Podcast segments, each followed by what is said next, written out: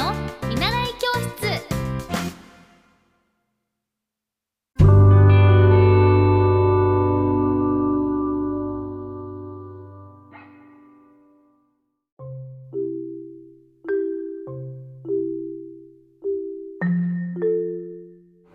皆さんこんばんは。エッティ先生の見習い教室です。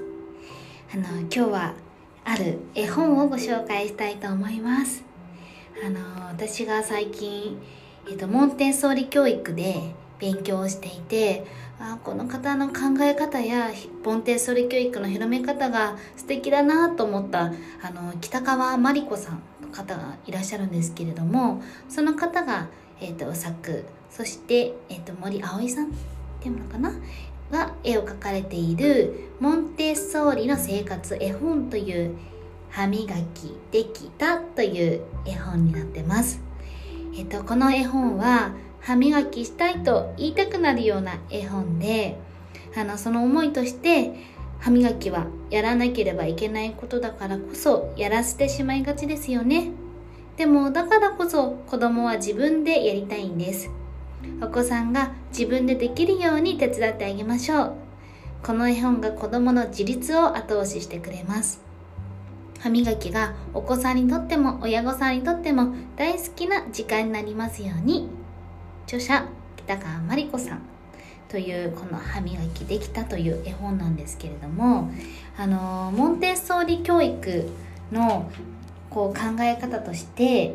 ぱりこの自立、自発的に物事や、えーと、こう行動ができるような子供に育ってほしいという思いが込められているんですけれどもやっぱりこう子供ってなんかあのいろんなことに興味があって手を出したり目を輝かせながら動いたり例えばティッシュをねバーって出してみたりとかすると思うんですけどそういうのも私は僕は成長しちゃい成長したいっていう証なんですね。だからその子供のやりたいしたいっていう気持ちの目をつぶさないように大人たちがそういう環境を整えていくことなんですけれどもこの絵本もあの歯磨きしたい。できたできたっていうそのいっぱいできたができたができるようになると子供にとってもこう自己肯定感が高まる。そんな成長が自己肯定感の高まる成長ができていくと思うんですよね。なんか大人になってもできたとか思ったりできたねって言っていただけるのってすごい実は嬉しかったりしててなかなかこう仕事をしててその仕事をやってると当たり前にできたと思われるかもしれないんですけど意外に大人の私たちって頑張ってますよね。こう一つの資料を作るにしても